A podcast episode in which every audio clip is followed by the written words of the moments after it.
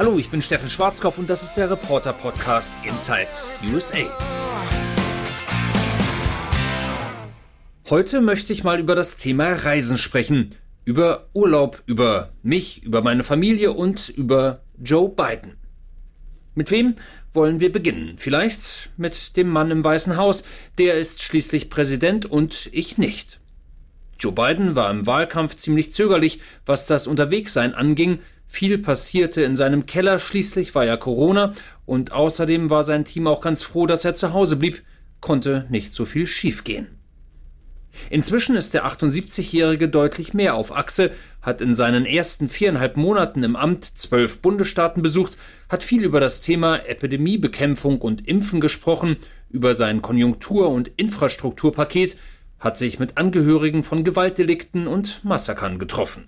Wenn ich mir aber so die Liste seiner Trips anschaue, fällt mir auf, dass ein Bundesstaat ziemlich häufig aufgeführt ist Delaware. Dort, wie wir wissen, ist das eigentliche Zuhause des Präsidenten und dorthin, in die Stadt Wilmington, zieht es ihn immer wieder. Zwölfmal bereits in diesem Jahr und in Tagen ausgedrückt wären das 31 An- und Abreise jetzt mal mitgerechnet. Und diese Woche war er noch schnell zwei Tage in Rehoboth Beach. Da hat er ein Strandhaus und hat den 70. Geburtstag seiner Frau und First Lady Jill Biden gefeiert. Summa summarum also 33 Tage in viereinhalb Monaten. Wenig ist das nicht gerade. Nun muss man fairerweise anfügen, dass Donald Trump während seiner Amtszeit auch ziemlich häufig das Heimweh gepackt hatte, er entfloh gleich 133 Mal in sein Florida Resort in Mar-a-Lago, 24 Mal zog es ihn nach New York in seinen Trump Tower, 7 Mal in sein Hotel in Las Vegas. Und das Ganze kostet Geld. Bei Trump kamen pro Trip schnell mal 3 Millionen Dollar zusammen für Flieger, Begleitung und vor allem für den Secret Service. Bei Joe Biden dürfte es nicht ganz so teuer sein. Delaware liegt quasi vor der Haustür von Washington ein Preisschild hat das Ganze aber auch. Just saying, wie man hier in den USA sagt, ich wollte es nur mal erwähnt haben. Davon abgesehen, ich persönlich kann das mit der Urlaubslust gut verstehen. Amerika ist ein fantastisches Reiseland. Gerade erst waren meine werte Gemahlin, die genauso werten Kinder und ich auf den Outer Banks, einer Inselkette vor der Küste North Carolinas.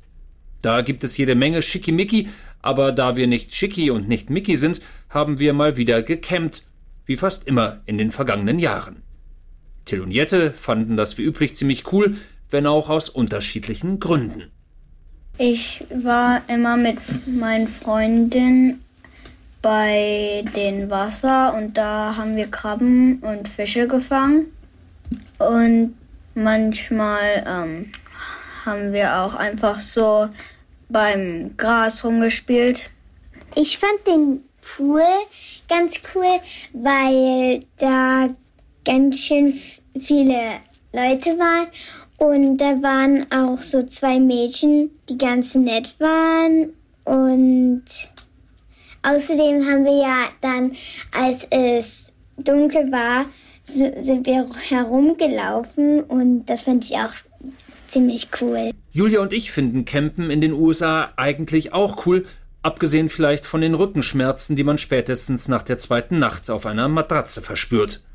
Was wir besonders schätzen, der Amerikaner als solcher ist ja ziemlich kontaktfreudig und kaum ist das Zelt aufgebaut, hat man schon ein Bud Light vom Nachbarn in der Hand. Wobei die Nachbarn meist etwas luxuriöser reisen als wir.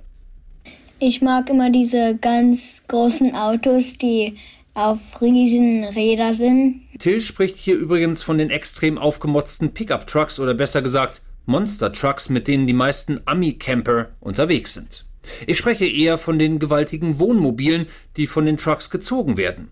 Bis zu 13 Meter lang, nach Ausfahren aller Seiten 4 Meter breit, außen Raumschiff, innen voll ausgestattetes Einfamilienhaus.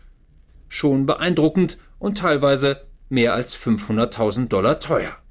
In den vergangenen fünf Jahren waren wir ziemlich viel mit Zelt- oder Mietcamper unterwegs, waren im Yellowstone National Park, im Yosemite, in Utah und Alaska, in Kalifornien und Montana, in Wisconsin, Michigan und Texas.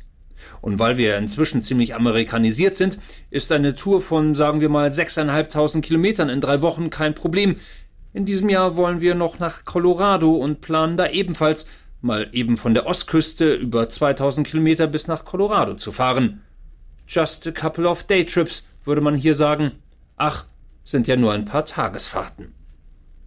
Die Reiseleitung übernimmt in der Regel Julia und sorgt auch dafür, dass die Kinder unterwegs was lernen. So auch diesmal auf den Outer Banks. Das folgende ist hängen geblieben.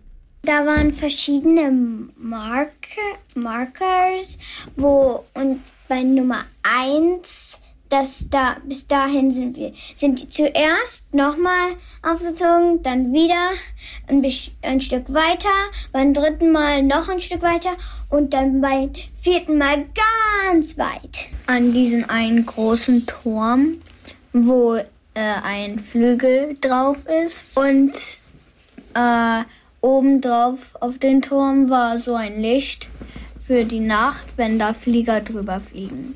Ich entschlüssele das mal kurz. Wir waren auch in Kill Devil's Hill, dort wo die Gebrüder Wright, also Orville und Wilbur, das Fliegen lernten, beziehungsweise ihren ersten motorisierten 59-Sekunden-Flug erfolgreich hinlegten. Und das kann man sich in einem Museum und auf freier Fläche anschauen, und die Kinder bekommen ein sogenanntes Junior Ranger Heft, das sie ausfüllen müssen mit den Informationen, die sie während ihres Besuches so sammeln. Und wisst ihr auch noch, wann das war? War das vor äh, fünf Jahren, vor zehn Jahren? 100? Vor 100 Jahren, wann denn so ungefähr? Äh, 1990?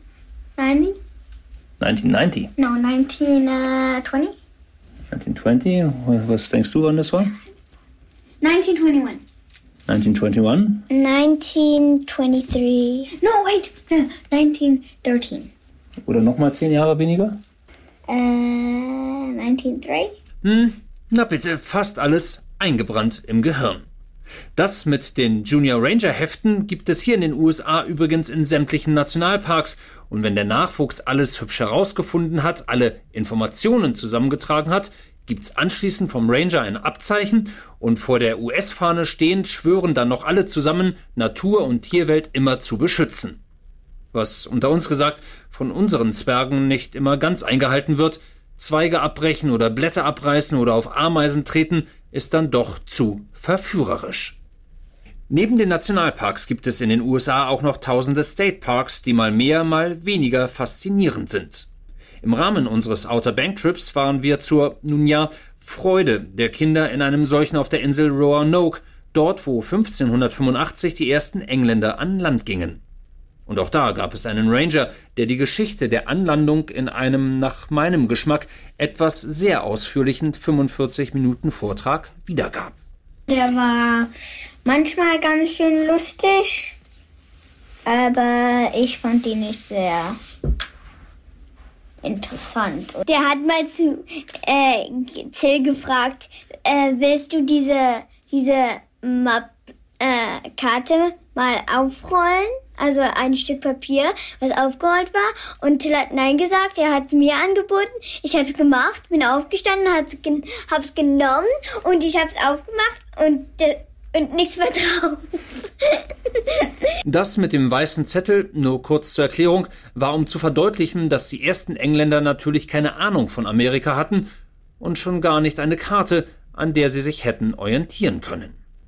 Während die meisten Canyons, Berge, Flüsse oder Seen, die wir auf unseren Touren durch dieses fantastische Land erleben durften, für die Ewigkeit gemacht zu sein scheinen, sind es die Outer Banks eher nicht. Wenn man sehen will, was Erderwärmung, Klimawandel, steigende Meeresspiegel und zunehmende Stürme anrichten, dann ist man auf der 280 Kilometer langen Inselkette im Atlantik genau richtig. Die Outer Banks verschwinden nämlich nach und nach, an manchen Stellen sind sie keine 250 Meter mehr breit trotz künstlicher Dünen und Pipelines, die Sand vom Meeresboden in Richtung Küste transportieren. Die wird immer kleiner, weil mehr und mehr Sand wird zurückgezogen. Mhm. Und so wird die Insel immer, immer kleiner und in vielleicht 100 Jahren oder 150 Jahren ist die Insel weg. Das mit den 100 Jahren, das ist übrigens nicht die Fantasie eines zehnjährigen Kindes, das ist Realität. Wissenschaftler nennen genau diesen Zeitraum, in dem die Outer Banks mitsamt Häusern, Mietwohnungen und Campingplätzen verschwunden sein dürften. Und damit zurück zu Joe Biden und seiner Reiselust. Ich vermute, der 46. Präsident der Vereinigten Staaten hat jetzt nicht unbedingt Angst, dass Delaware in den nächsten Jahren ebenfalls vom Wasser verschluckt wird und er sein Haus in Wilmington oder seine Beachvilla in Rehoboth nicht mehr lange hat. Dass er aber so oft wie möglich raus will aus Washington DC, das kann ich gut verstehen. Ist einfach zu schön, dieses Amerika außerhalb der Hauptstadt.